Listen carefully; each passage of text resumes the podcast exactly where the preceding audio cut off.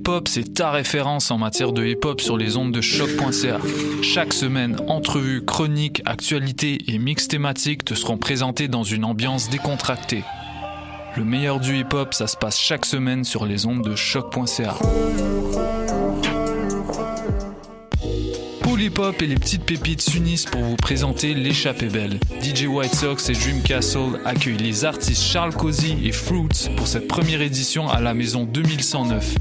Venez vous déhancher sur les charmantes sélections de nos DJ et évadez-vous le temps d'une soirée. On vous donne rendez-vous le vendredi 30 mars dès 22h. Plus d'infos sur la page Facebook de Polypop. La carte Campus Quartier Latin, c'est des rabais instantanés dans 20 commerces participants. Viens chercher ta carte gratuite devant les locaux de choc.ca et économise partout sur ton campus étudiant, le Quartier Latin. Pour plus d'informations, rends-toi sur quartierlatin.ca dans la section Privilèges étudiants. La Société de développement des périodiques culturels québécois vous présente le Printemps des revues. Que vous soyez passionné de cinéma, d'art visuel, de musique, de théâtre, que vous aimiez vous plonger dans les nouvelles et les poèmes ou que vous souhaitiez approfondir les enjeux de société, vous trouverez parmi les 45 revues de la SODEP. Du 6 au 25 mars, les revues culturelles québécoises vous donnent rendez-vous. Pour plus de détails, rendez-vous sur sodep.qc.ca. Le concours vitrine de toutes les musiques vous présente en préliminaire ces 21 oiseaux rares. Du 19 février au 3 avril, c'est au Francouverte que ça se passe. Faites le plein de nouveautés musicales au sympathique Lion d'Or et découvrez trois artistes et formations par soirée ainsi qu'un invité surprise. Soyez au rendez-vous afin de contribuer au choix des neuf demi-finalistes. Pour tout savoir, visitez francouverte.com. Les Francouvertes, une présentation de SiriusXM. Les cornes, c'est ton rendez-vous Metal Underground sur choc.ca. Branche-toi. Bonsoir ou bonjour, c'est Oxpo Puccino et vous êtes sur les ondes de choc. c'est pour ça que ça bouge comme ça. Oh, c'est ça.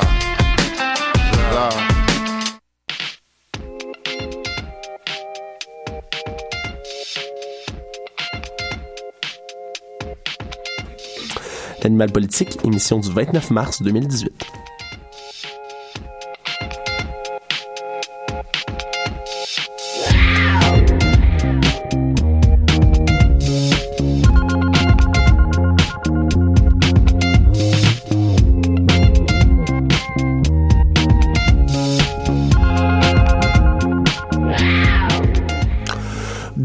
Bonjour, chers auditeurs de choc.ca et bienvenue à l'animal politique, votre émission qui discute de l'actualité politique canadienne et québécoise chaque semaine.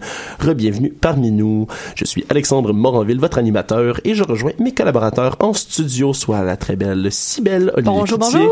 Monsieur Félix Lemieux. Aussi très T'as pas le droit, comme avant, c'est aussi Faut le mentionner. Audrey Fleureau, Salut. Catherine Charon également à la mise en onde et à la musique. Et nous avons Félix Penneau à ma droite. Moi, j'ai pas de tresse, mais je trouve que je suis quand même présentable aujourd'hui. T'es pas Joe Rocca, mais t'es correct quand même. Ben oui, c'est chaud. OK. Alors, nous commençons, comme à l'habitude, avec Cybelle en santé. Hein? Et tu vas nous parler, évidemment, comme plein des gens aujourd'hui vont Oui. mentionner, du budget du ministre des Finances, Carlos Etayo, qui est sorti euh, mardi dernier, puis qui annonce ben, encore beaucoup d'investissements en santé. Effectivement, euh, ben, je vais commencer ma chronique avec en vous impressionnant avec des chiffres. Là. Ah, Donc, je pensais euh, que c'était Félix qui faisait ça d'habitude. Ouais, ben je vais essayer euh, de. Rien pour de attendre, sur- Alex. Donc, euh, pour le budget, eh bien, les ressources qui seront allouées aux établissements de santé vont être augmentées de 5,3% en 2018-2019. Donc, on va prévoir environ 5,4 milliards d'investissements additionnels rendus pour euh, 2022-2023. Et parmi ce 5,4 milliards-là, eh ben, il y a 4,3 milliards qui va être consacré à l'amélioration de l'accès aux soins de santé. Donc, euh, on est content parce que c'était surtout de ça dont se plaignaient les gens. Oui. Donc, au total, ça représente 38,5 milliards de dollars, tout le budget en santé. Et là, je me suis posé la question concernant le salaire des médecins. Et étonnamment, eh bien, la hausse de leur salaire, elle n'a pas été très apparente dans les documents budgétaires. Ça représente seulement un petit 44 millions de dollars. Et là, Carlos Litao a même souligné que pour la première fois, eh bien, la rémunération des médecins comptait pour moins de 20% du budget de la santé. Donc, euh, c'est pas beaucoup. Oh, wow, fantastique. Ouais, exact. Ben, on est content quand même. hein, on s'attendait peut-être à pire. Et donc, il va y avoir aussi de nouveaux fonds de 462 millions qui vont permettre d'améliorer améliorer l'accès aux services, comme les services sociaux et l'aide aux aînés également. Puis globalement, là, on se, on se le demande tous, est-ce que ça va permettre au système de respirer un peu, l'aérer un peu plus? Ben, dans l'ensemble, on s'entend pour que le budget, c'est un bon point de départ pour redonner vie au système et aider le personnel, mais ça va pas être assez pour réparer toute l'ampleur de la réforme Barrette. Donc, euh, en fait, la croissance des dépenses cette année est de 4,6% Mais le gouvernement du Québec a dit, euh, et se cache pas pour dire, que pour avoir un système de santé qui est viable, donc un terme que je trouvais assez euh, faible pour décrire euh, le système de la Notre santé. système est juste viable. Ben c'est ça, juste viable. Puis attends, pour qu'il soit juste viable, eh ben il faudrait plutôt une hausse de 5,2% donc plus d'argent de la part du fédéral. Donc euh, en ce qui concerne euh, les soins de première ligne, dont les soins directs aux patients, qui ne nécessitent pas de soins dans le fond qui sont spécialisés, eh ben le, gouvernement a permis un budget de 300 millions. Donc euh, c'est pas beaucoup, euh, Alex, pour euh, pour euh, réparer tout ça. En fait, ça va juste donner un petit souffle. Mais là, tu parlais beaucoup de nos bons amis les médecins, mais qu'est-ce qu'il y en est des infirmières? Ouais. Ben, le problème qu'on espérait régler, c'est bien ce cas-là, le cas des infirmières. Et je voulais me concentrer un peu plus là-dessus dans ma chronique parce que les pauvres infirmières, ben, elles sont malades, elles sont tannées et elles ont besoin d'aide. Mais là, malheureusement, on se rend compte que les infirmières n'ont eu aucun montant d'argent réservé pour elles. Et- Surprise. Ouais, et de l'argent qui n'est pas réservé, euh, ce que disait la, la présidente de la Fédération interprofessionnelle de la santé, Nancy Bédard, mais a dit que c'est de l'argent que les établissements peuvent utiliser comme ils veulent. Donc, ils vont pas nécessairement être accordés aux infirmières. Alors, c'est pas très bon pour elles. Alors, on s'attendait à ce que le budget permette de nouvelles embauches ou permette le financement de projets pilotes sur les ratios patients-infirmières, comme c'était entendu à la base avec euh, le ministre Barrette. Mais non, on ignore encore euh, où, quand, comment et quel montant va leur être affecté, malheureusement. Alors, le seul montant qu'on peut noter, c'est un 20 millions de dollars qui va être réservé à l'augmentation du nombre d'infirmières praticiennes spécialisées seulement. Et au total, on rappellera qu'il y a seulement 413 infirmières praticiennes. Ça, Donc, euh, c'est-tu celle qu'on appelle les, les super infirmières? Ouais, exactement. Ah ouais, c'est ça, c'est- c'est ok, ok. celle-là. Il y en a pas beaucoup. Puis l'argent euh, le consacré leur vont à elles. Donc, euh, Ouais, mais là, est-ce que euh, c'est normal? C'est parce que c'est pas quelque chose qui est normal habituellement dans tous les autres secteurs. On réserve de l'argent pour tous les autres groupes. Pourquoi les infirmières se font laisser aller de corps comme ça? Qu'est-ce que le ministre attend? Ben, le ministre expliquait qu'ils sont pas capables de donner un montant fixe encore parce qu'ils sont en train de négocier sur les projets pilotes dont je vous, dont je vous parlais. Et euh, c'est pas le même rythme, hein, on verra, de négociation qu'avec les médecins. on va pouvoir euh, constater ça. Et aussi, euh, ils attendent de fixer ben, le fameux ratio patient-infirmière, savoir, bon, c'est quoi qui est le bon ratio à faire et tout ça, avant d'engager d'autres infirmières. Donc, euh, c'est peut-être une façon d'éviter un peu les négociations ou de calmer la population avant les élections. On verra bien. Mais bon, en attendant, ben, nos infirmières vont être dans le rush pour encore pas mal longtemps. Mais là, heureusement, faut dire, le gouvernement prévoit un budget de 26,5 milliards de dollars pour les hôpitaux et autres établissements. Donc, on espère qu'il va y avoir là-dedans des montants réservés pour les infirmières. Est-ce que c'est plus que l'an dernier? Oui, c'est plus que l'an dernier, il y a eu une Ah. augmentation. Et je peux vous dire qu'on avait gravement besoin de cette aide-là et euh, je vais vous expliquer de ça par un exemple. En fait, euh, ça n'a pas de bon sens euh, qu'on parle pas du budget des infirmières et Imaginez-vous que les infirmières de l'Hôtel Dieu de Québec ont fait une collecte de fonds dernièrement pour se payer du meilleur matériel. Une collecte de fonds à l'intérieur d'un établissement de santé pour avoir des appareils de signes vitaux. Puis là, c'est presque aussi aberrant, sais, qu'un médecin qui est payé pour se mettre des gants puis un masque. hein. on va se le dire, c'est c'est un peu, moi, ça m'a fait un peu capoter personnellement. Puis euh, ils ont même ouvert un petit magasin à l'étage qui s'appelait La Boutique où les malades et leurs familles pouvaient acheter des mouchoirs, des vêtements. Mais ils ont quand même réussi à amasser 27 810 dollars pour fournir des appareils fixes à signes vitaux Ça, dans c'est tous combien les d'appareils pour le fun? euh, on- Ils ont acheté 20 appareils. Ah, c'est ça. c'est ça. Ouais, c'est ça. Puis, euh, Qu'est-ce qui qu'est-ce qu'il a pensé, notre ministre de la Santé, de tout ça? Ça lui a pas donné un petit flash? euh, faudrait qu'on fasse quelque chose? ben, c'est tout à fait normal que des infirmières euh, fassent ce genre de choses-là. Il a dit que ça se fait depuis des années puis que ça a toujours existé. Ben, c'est drôle, euh, de même, euh, tu sais, que on se dit que des infirmières ont organisé des collectes de fonds à l'intérieur d'un hôpital, mais bon, si le ministre le dit. Mais il faut dire, par contre, on va leur faire quand même la- une petite fleur, euh, que le nombre de machines mobiles qui étaient disponibles avant qu'ils en achètent d'autres, ben, c'était un nombre suffisant pour répondre aux besoins des patients. Donc, mais par contre, ils devaient les, les changer de chambre et tout ça. Donc, ils ont organisé ça pour avoir des meilleures conditions de travail et pour avoir un moniteur dans chaque chambre. Donc, quand même, on, on comprend la manœuvre. Et ensuite, après avoir ramassé leurs 27 000 dollars, il y a la fondation du CHU qui a ajouté à pratiquement la même somme euh, pour être capable de se procurer seulement 20 nouveaux appareils. Donc, il y a une histoire qui, qui finit quand même bien. On est content pour eux. On espère que ça va pas être tous les hôpitaux qui vont être obligés de faire ça non plus. Et ben, on espère aussi que le budget des hôpitaux vont permettre enfin aux infirmières de travailler euh, sans relâche et avec de meilleures euh, conditions. Donc voilà. Ouais, voilà, dans, dans des conditions plus humaines Ouais. qu'actuellement. Merci beaucoup, Sybelle. Merci.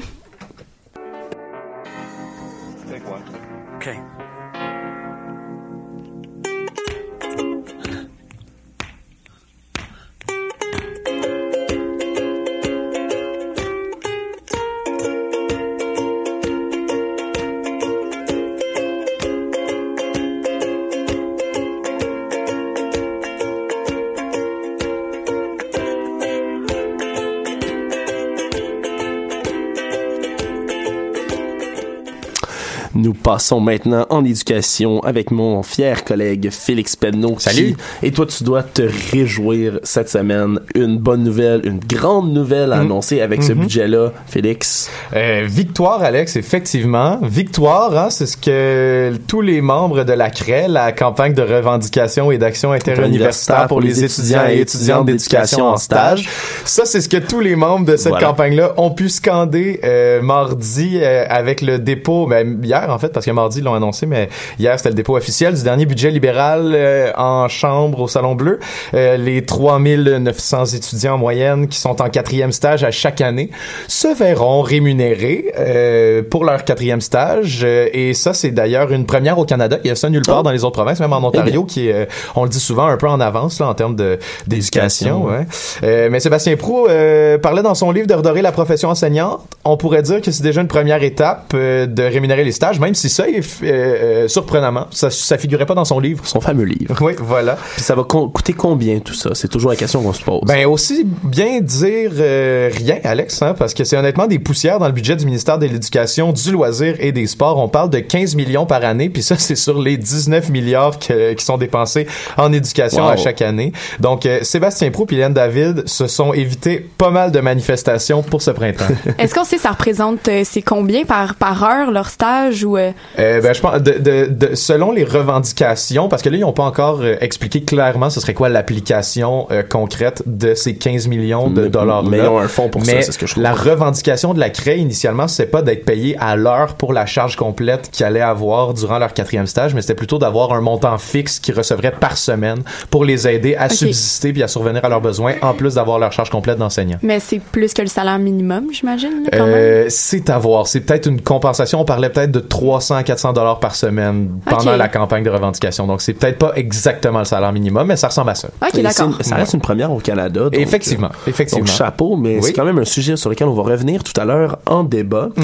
Sinon, euh, je veux pas minimiser les effets de cette nouvelle, mais il faut quand même qu'on reparle euh, du budget euh, globalement. Ben oui, dit absolument, absolument. 15 millions, c'est c'est des peanuts quand C'est même des dans peanuts, tout ça. oui. Alors, on réinvestit partout en éducation, j'imagine. Réinvestir, c'est bien le mot, Alex, hein, parce que c'est difficile de dire qu'on investit en éducation puisqu'on est encore à remettre de l'argent là où les coupes avaient saigné à blanc le système en 2014 puis en 2015. Depuis 2014, Alex, on a coupé l'équivalent d'1,5 milliard de dollars en éducation. C'est une belle plaie béante. tout cela. Oui, puis jusqu'à maintenant, les investissements que les libéraux disent qu'ils font en éducation ont totalisé à peu près 900 millions euh, depuis les coupures. Donc, on n'est pas encore au même état de santé financière qu'avant en éducation. N'empêche, cet argent qui est investi dans le système, ben, ça va permettre d'embaucher autour de un peu moins de 5000 spécialistes, euh, tout niveau scolaire confondu, là, du primaire au, euh, à l'universitaire. Donc, on engage, on parle même d'une dizaine de milliers de nouveaux professionnels euh, d'ici les quatre prochaines années. D'ici les quatre prochaines années. Euh, c'est ça je l'affaire. l'entends souvent, celle-là, de, sur 10 ans, sur Ouais. 20 ans. Ouais, ben en éducation, c'est, c'est, on fait souvent c'est les choses sur le long terme Ben parce là, que. tu douches mon enthousiasme. Ouais, mais c'est parce que c'est ça l'affaire, Alex. Parce que est-ce qu'on sait si les libéraux ils vont être réélus euh, cet euh, cet automne, hein, d'ici octobre? Parce que c'est comme un peu la première fois qu'on a des élections à date fixe au Québec, euh, puis qu'on on, on, on peut faire de la projection, puis que ben, en fait que les libéraux font de la projection dans leur budget, ça on le voit souvent, mais là on peut pas savoir si les autres partis. Si les libéraux sont, sont, sont défaits aux, aux prochaines élections, on ne sait pas si les prochains partis vont poursuivre ces investissements-là en éducation, puis vont continuer d'engager des professionnels. Euh, bon, évidemment, les autres chefs de parti ont quand même admis en mêlée de presse euh, hier que eux, ils investiraient à peu près de la même manière en éducation parce que on peut pas vraiment être contre la vertu. tu sais, Et en dire, santé on- aussi. Ben, ben c'est ça, exact, en santé aussi. Tu sais, le, le, le réinvestissement, c'est un peu ce que tout le monde voulait. Et euh, ben voilà, c'est difficile de dire qu'on est contre l'investissement. Donc probablement que les autres partis iraient dans le même sens.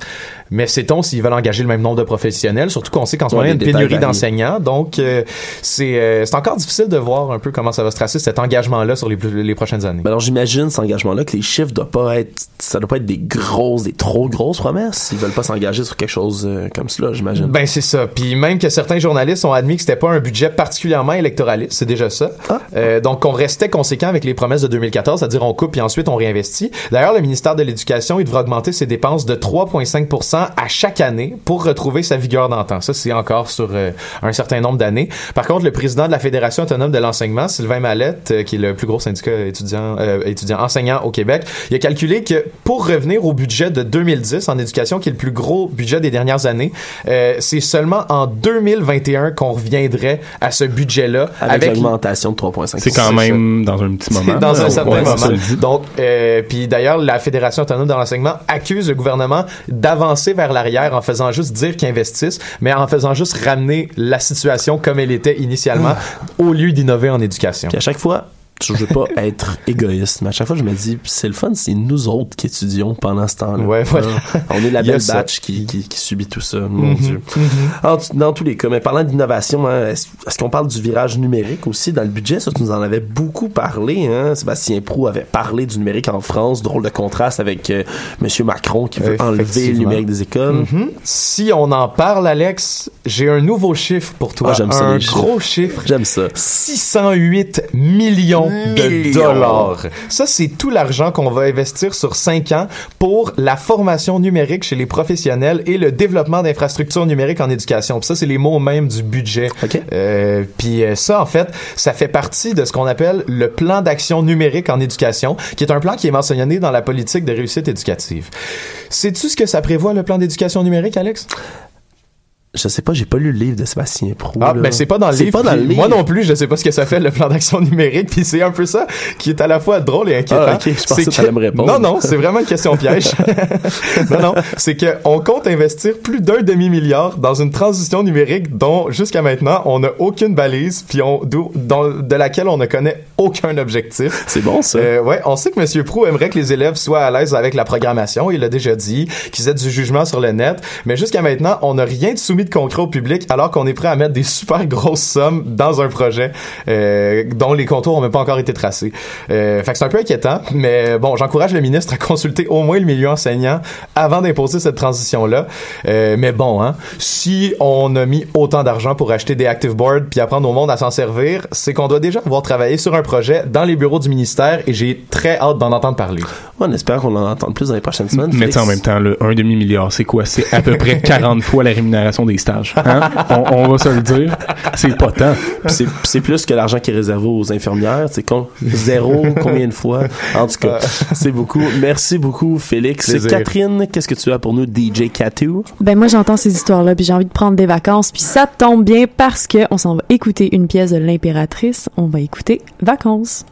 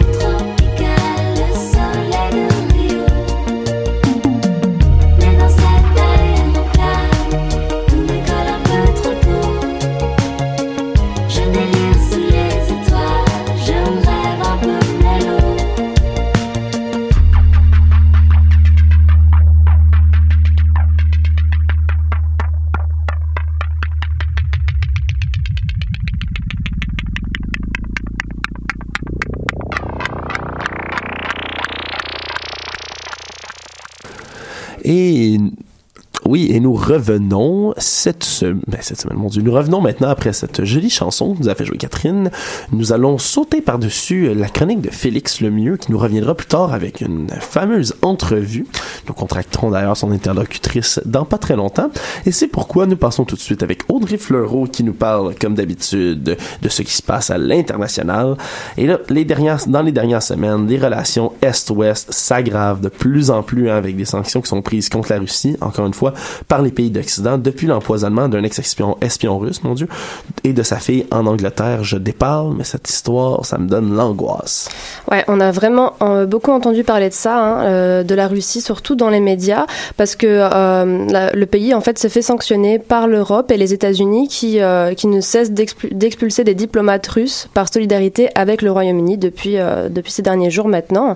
Jusqu'à maintenant, il y a quand même 25 pays qui ont décidé l'expulsion de pas moins de 140 diplomates russes de leur territoire à cause d'une tentative de meurtre pour laquelle la Russie a été jugée responsable. Ouais, c'est une histoire qui a fait énormément de bruit, hein, ça ramène presque des échos euh, de, de la guerre froide. Euh, Qu'est-ce qui s'est passé exactement pour qu'autant de pays jugent la Russie responsable directement, puis en arrive à de telles sanctions? Je vais récapituler les faits un peu euh, brièvement quand même, hein, parce que peut-être pas tout le monde est au courant. Mais en gros, le 4 mars dernier, la- la- l'ancien agent double russe Sergei Skripal et sa fille ont été retrouvés inconscients dans un centre euh, commercial du sud de l'Angleterre et ils ont été hospitalisés dans un état grave avec aussi un policier qui a essayé de les secourir à, à ce moment-là. Et donc euh, Sergei Skripal, je ne sais pas trop si je le prononce bien, c'est Ça- en ça fait- sonne bien, ça sonne bien. Bon, ça sonne russe. Euh, c'est- en fait un, un colonel euh, du service de renseignement de l'armée russe, en fait, un ancien colonel du service de renseignement de l'armée russe qui a été emprisonné pour avoir vendu des informations au service de renseignement britannique. Donc, il est considéré comme un traître par la Russie. Et euh, il fait maintenant partie d'un échange d'espions qui lui permettait de se réfugier en Angleterre. C'est pour ça qu'il se trouvait là au moment de l'attaque. Et c'est aussi pour ça que la première ministre britannique Theresa May estime comme très probable que Moscou soit responsable de l'attaque. C'est euh, aussi parce que l'arme chimique d'empoisonnement qui a été utilisée, elle a été conçue par les scientifiques soviétiques durant la guerre froide. Donc c'est quand même très suspect, disons. Ouais, quand même. Alors le, le, le petit euh, procédé d'empoisonnement s'appelle Nivoshtok, ce qui veut dire petit euh, nouveau en russe. Bon, Eh bien. pour la petite, euh, le petit détail. Et euh, en gros, l'un des créateurs du poison, Vil Miz... oh, c'est vraiment dur, ouais. Mizraïnov, merci, déclare au Télégraphe que seule la Russie a pu faire ça et qu'il s'agit d'une démonstration délibérée du pouvoir de Vladimir Poutine contre ses ennemis. Surtout que le pays est censé avoir quand même détruit tous ses stocks d'armes chimiques déclarés de- depuis. hein. Ouais. Donc, euh, à dix jours après la tentative d'empoisonnement, Londres a alors jugé euh, la Russie coupable et décide de prendre des mesures assez radicales. Premièrement, avec l'expulsion de 23 diplomates russes sur les 59 présents sur le territoire, ce qui est quand même presque la moitié. Deuxièmement, en gelant les contacts avec Moscou. Et troisièmement, en annonçant qu'aucun membre de la famille royale ou du gouvernement n'ira à la Coupe du Monde de football qui a cette année lieu en Russie. Donc, euh, privé de Coupe du Monde. privé Ouais. de la famille royale. Quelle sanction atroce. Ouais, c'est une- une gros- un gros mouvement de pouvoir de la Russie qui ont quand même, encore une fois, par des élections surprenantes, disons-le, entre guillemets, et avec sarcasme, hein, Vladimir Poutine qui est encore une fois au pouvoir Ça avec alors? des chiffres effrayants, là. Mon Dieu, je me souviens plus des, des statistiques. Environ mais- 75, si je me trompe pas. que- Ouais. qui- pa- parce qu'il y avait eu 20% qui étaient allés au deuxième, qui était euh, le chef du Parti communiste de Russie, qui a, qui a fini deuxième avec 20%. Ce qui est quand même peu. Quand même. Mais donc, le Canada, lui, est-ce qu'on suit le mouvement du Royaume-Uni à ce moment-là, de l'Europe puis les États-Unis qui ont sanctionné la Russie? Déjà, là, on emboîte le pas, nous aussi? Oui, exactement. Le Canada tient aussi à apporter son soutien au Royaume-Uni, en fait, et se montre solidaire en prenant également des mesures, et euh, cette fois contre sept membres du personnel russe. Donc sept, c'est peu comparé aux autres pays, mais c'est quand même euh, pas mal non plus, là, pour des premières mesures. Ouais, c'est ça. Donc euh, il y a quatre personnes qui ont été expulsées. Il s'agit de quatre membres du personnel diplomatique de la Russie qui travaillaient à l'ambassade de la Fédération de Russie à Ottawa ou au consulat général de la Fédération de Russie de Montréal. Qui est juste à côté du musée des Beaux-Arts. Ça, donc vous avez peut-être déjà croisé. Oui. Mais euh, voilà, apparemment, ce sont des agents du renseignement ou des personnes qui ont utilisé leur statut diplomatique pour compromettre la sécurité du Canada ou alors s'immiscer aussi dans sa démocratie, euh, d'après les informations du site du gouvernement. Donc ces quatre personnes euh, sont expulsées, mais il s'ajoute aussi trois refus de demande de personnel diplomatique présentés au Canada par le gouvernement russe. Donc trois personnes qui voulaient faire partie du, personnel diplomatique ici n'ont pas pu l'être, enfin, en tout cas trois personnes russes. Et ce à quoi la ministre des Affaires étrangères canadienne, Madame Freeland, déclare que, euh, c'est- que c'est parce que cette attaque est un acte méprisable, odieux et irresponsable qui aurait pu mettre euh, en danger la vie de centaines de personnes et qui représente une menace évidente pour l'ordre international. Elle ajoute que, euh, que cette attaque fait partie des nombreux comportements inacceptables de la part de la Russie, dont sa complicité avec le régime de Bachar al-Assad, son annexion de la Crimée, les combats dirigés dans l'est de l'Ukraine, leur soutien aux troubles civils et dans d'autres pays voisins, et aussi son ingérence dans les élections, hein, comme, euh, comme tu en parlais tout à l'heure. Ouais. Donc voilà. Euh, D'ailleurs, la Chambre des communes a même déjà adopté une résolution qui blâme la Russie pour l'attaque chimique. Ouais, bon, mais Moscou a promis de riposter à ces sanctions-là. Quand même, on sait qu'ils ne restent pas ce- très longtemps assis euh, sur leur derrière dans des situations comme celle-là.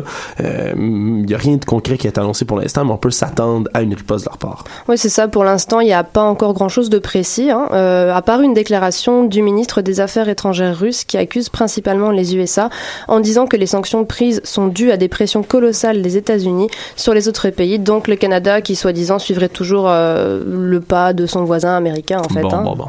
Mais bon, ça, après, c'est ce qu'ils disent. Oui. Ce qui était, je sais pas si vous l'avez vu, un fait un peu cocasse. La Nouvelle-Zélande a décrété ne pas pouvoir expulser d'espions russes parce qu'elle n'en trouvait pas. Quoi? Ah non, ça, Ouais. j'avais pas vu. Ça, a été publié cette semaine. Euh, la première ministre euh, de la Nouvelle-Zélande disait chercher des espions russes, mais qui pouvaient pas en exclure, puisqu'il n'y avait pas d'individu qui respectait cette, euh, qui respectait dans le fond euh, le spectre de de, l'espion, ouais, de la Russie.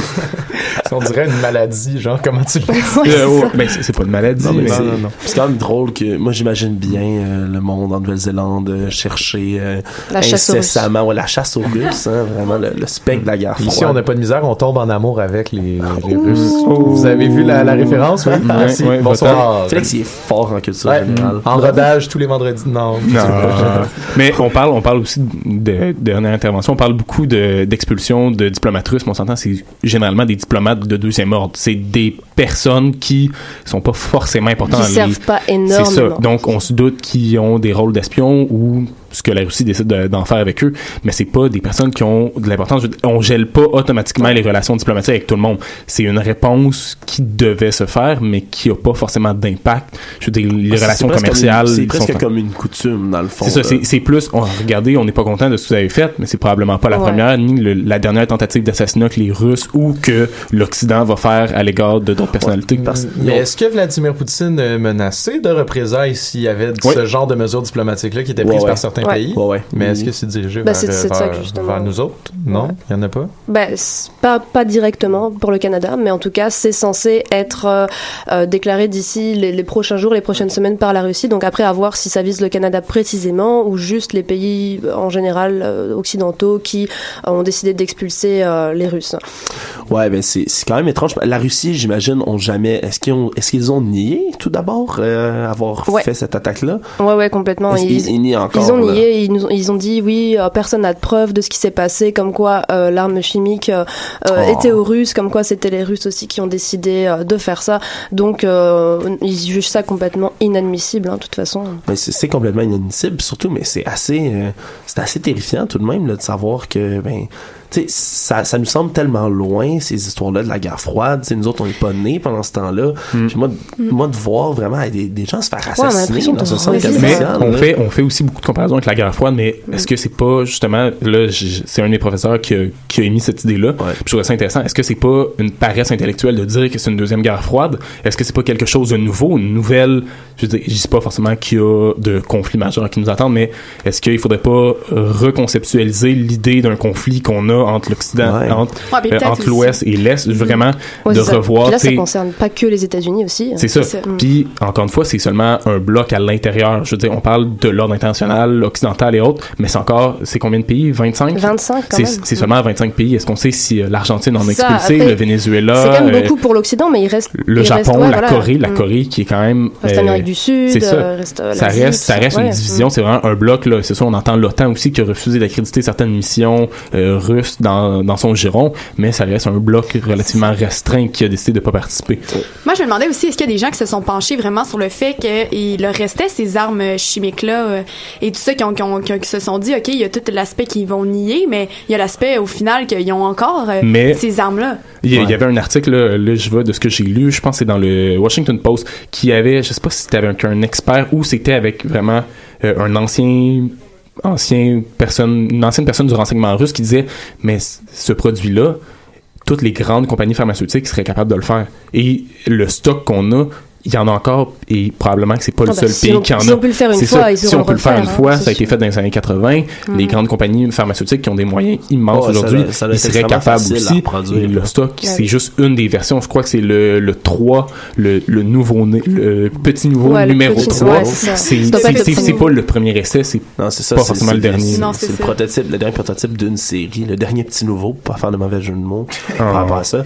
Euh, c'est un gaz qui, c'est un gaz, c'est sous forme de gaz, c'est injecté. Je, je me Ouais, c'est ça. plus, Comment on sait-tu comment ça a été euh, Euh, Tu sais, parfois ils vont juste leur mettre la, la main d'en face ou. euh, Bah, apparemment, c'est en fait dessous, sous ouais. forme de gaz, c'est ce que si j'ai bien compris, parce que c'est pas vraiment précisé non plus. Il n'y a Hmm, pas de, il y a pas a énormément de détails sur le qu'ils veulent poison. pas. Parce que l'empoisonnement, de la façon qu'ils disent, c'est qu'il serait allé en Russie, c'est à partir de son retour de la Russie que Mhm. sur son retour, il aurait été infecté. Comment il a été infecté, c'est pas clair. La Russie Puis va... apparemment, il y a même un officier aussi qui a été infecté. Donc comment exactement? Mhm. Et ça, c'était pas non plus dans, Et il y a la beaucoup de presse. personnes qui ont été qui ont été apeurés parce Mhm. qu'ils ont fréquenté un pub dans lequel les deux personnes qui sont en, en ce moment, je crois, sont dans le coma. Ouais, la, jeune fille aujourd'hui, on vient de dire qu'elle recommence à prendre des couleurs, elle va ils- mieux. ils sont tous pas morts. Ils- pers- Non, personne non, ils n'est personne mort. Mais apparemment, tous- c'est une, douleur horrible. C'est comme une torture, ce poison. C'est quelque chose de vraiment, vraiment intense. Ouais, c'est spécial, ça. C'est quelque chose que personne souhaiterait à son pire ennemi. De, en tout cas, Ça que s'affecte à quoi directement dans le corps? ton corps. Mais je pense- ta, santé. Je pense que ça, ça attaque le système nerveux. Mais bon, on, s'écarte beaucoup du sujet. Mais voilà. quoi, Donc- quoi qu'il en soit, euh, j'imagine aussi que le, le Royaume-Uni euh, a dû remercier ses alliés quand même de le supporter dans cette histoire-là. Ouais, c'est ça. Euh, en attendant les représailles euh, de la Russie, hein, le Royaume-Uni a salué la réponse extraordinaire de ses alliés, dont le Canada, qui constitue donc le, le plus grand mouvement d'expulsion d'agents russes de l'histoire. Et, euh, et la première ministre estime que la Russie est maintenant avertie et qu'elle ne peut plus bafouer le droit international. Donc, affaire à suivre, en tout cas, on verra. Bon, on, on dit ça depuis longtemps, il me semble, mais à chaque fois, il recommence. Ben, merci beaucoup, Audrey. Nous revenons dans De 20 rien. secondes avec une entrevue spéciale aux côtés de Félix Lemieux.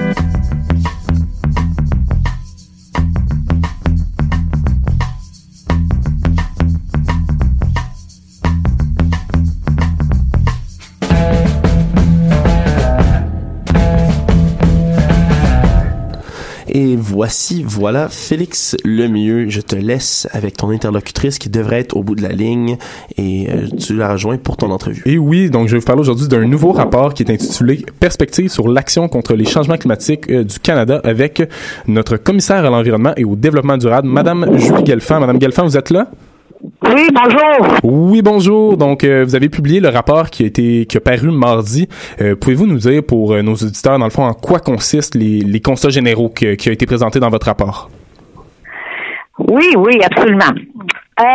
Écoutez, c'est un, rapport historique dans le sens que c'est la première fois que les vérificateurs généraux des de la plupart des provinces ainsi que des territoires et le gouvernement fédéral, on a regardé le travail de tous les gouvernements en termes de l'action sur les changements climatiques. Chaque vérificateur général est allé poser des questions à leur gouvernement sur deux grands sujets. Et, euh, les sujets de réduction des gaz à effet de serre et le sujet de l'adaptation aux impacts euh, des changements climatiques. Alors, notre rapport, c'est un genre de sommaire de tous les constats qu'on a trouvés à travers le Canada, de tous ces rapports. Et qu'est-ce qu'on a trouvé en gros? C'est que, premièrement, il y a de l'action qui se passe en termes des changements climatiques. Alors, c'est pas comme s'il y a rien se passe. Donc, c'est vraiment, on, a- affirme qu'il y a quelque chose qui se passe au niveau de l'environnement. C'est ça. Mais ce qu'on a trouvé, c'est qu'il y avait beaucoup de, de gouvernements qui n'avaient pas de cible de réduction de gaz à effet de serre, que ce soit des cibles de 2020 ou de 2030. Il y avait beaucoup de gouvernements qui n'avaient pas de cible. Et si vous n'avez pas de cible, il n'y a donc pas un plan d'action pour essayer de réduire les gaz à effet de serre. En termes de s'adapter aux impacts des changements climatiques avec lesquels nous vivons déjà, on a trouvé que la plupart des gouvernements n'avaient pas bien regardé les risques associés à un climat qui est en train de changer en- envers leurs actifs ou leur livraison de programmes.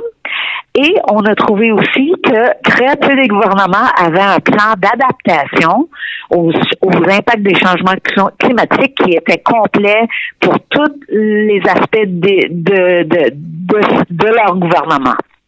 Donc, euh, en votre rapport là, avec les vérificateurs généraux, euh, ça, ça mentionnait justement qu'il y avait aussi eu une certaine réticence de la part euh, des gouvernements à aider les vérificateurs généraux.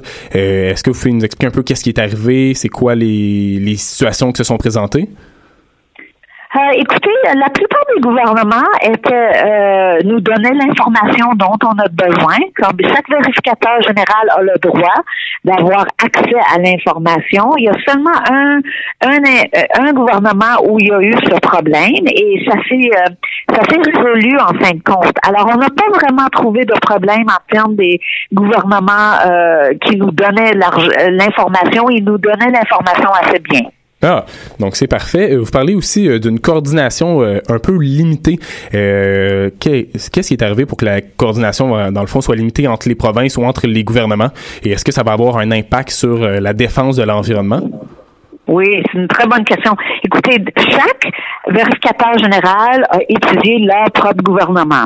Et ce qu'ils ont trouvé, c'est que souvent, il y avait un ministère qui était ce qu'on dirait un- le leader sur les changements climatiques, mais ce ministère n'avait ou bien aucune ressource additionnelle pour être le leader, ou il ne savait pas qu'est-ce que les autres ministères faisaient, ou finalement, euh, il pouvait, il y avait aucune autorité sur les autres ministères en termes de leur dire, écoutez, euh, regardez vos risques sur les changements climatiques, développez des plans d'adaptation, où sont les cibles de réduction? Alors, il y avait ou bien pas d'autorité, pas de ressources, ou il savait, il y avait pas d'informations à savoir ce que les autres ministères faisaient.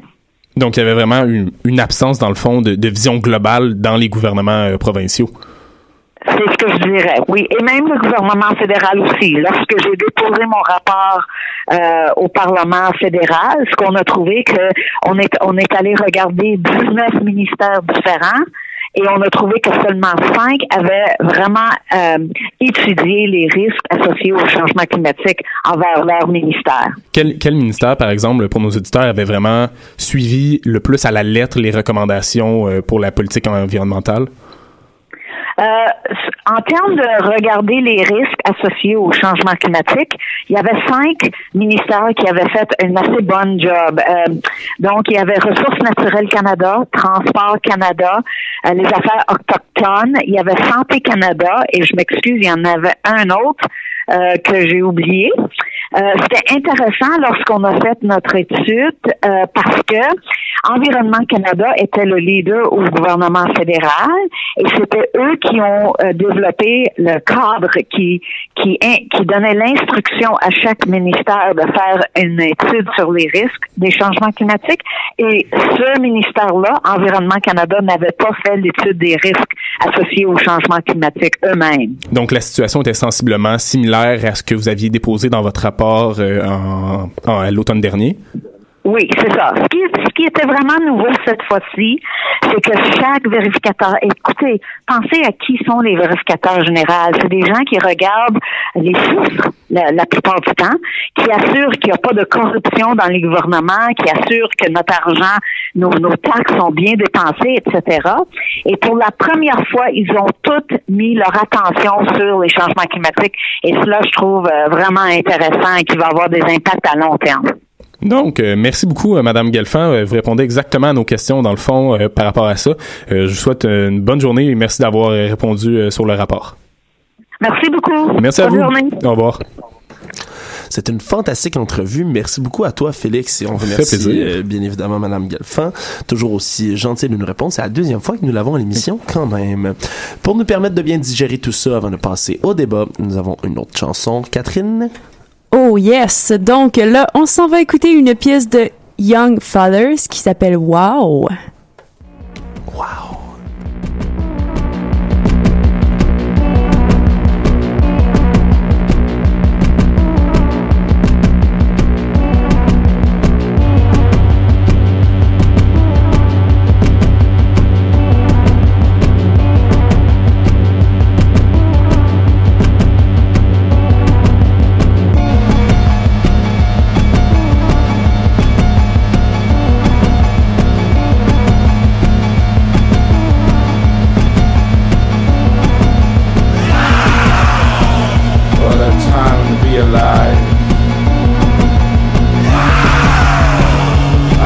put myself first. Everything's so amazing. I said, wow.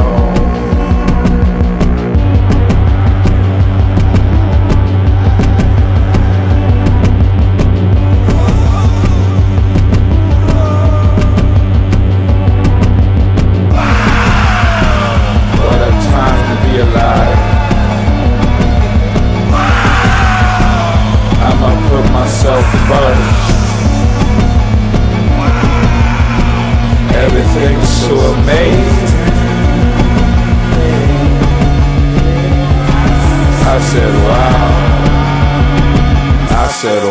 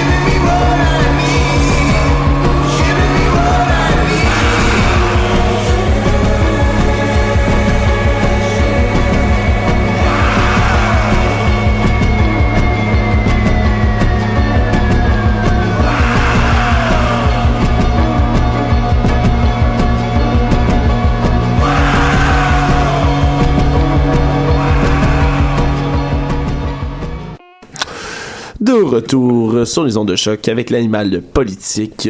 Nous passons maintenant à notre petite phase débat. Et cette semaine, je fais un lien, comme à l'habitude, avec la chronique de mon collègue Félix Pedneau. Ça fait longtemps qu'on suit... C'est bien trop fin. Ah, à vous, hein, ça fait cette petite fleur-là.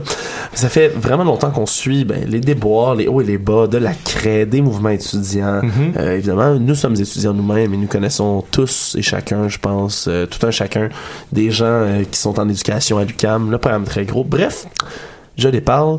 Revenons au concret. Je voulais qu'on se demande vraiment, on dit que c'est pas électoraliste, toutes ces promesses-là qui sont faites par le gouvernement. Il y a une victoire de la mais est-ce que c'est vraiment dû aux moyens de pression? Est-ce que les moyens de pression étudiants peuvent changer les choses à ce point-là ou ça venait de soi, le gouvernement le fait pour faire une fleur puis pour se faire réélire? Qu'est-ce que vous en pensez? Ben moi j'ai espoir que ce soit vraiment euh, parce que les moyens de pression ont fonctionné, mais il faut pas oublier que le gouvernement a déposé un budget qui sera vérifié par la vérificatrice générale avant que les élections euh, aient lieu pour déterminer si ce budget est viable ou non. Donc le prochain gouvernement qui sera au pouvoir, si c'est pas un gouvernement qui est libéral, pourra pas dire on avait des trous de 7 milliards de dollars partout, bla bla bla. Donc en fait, c'est, c'est- je pense que c'est entre autres grâce à ça, ça s'implique, euh, pas ça s'implique, mais ça s'imbrique dans ce mouvement-là.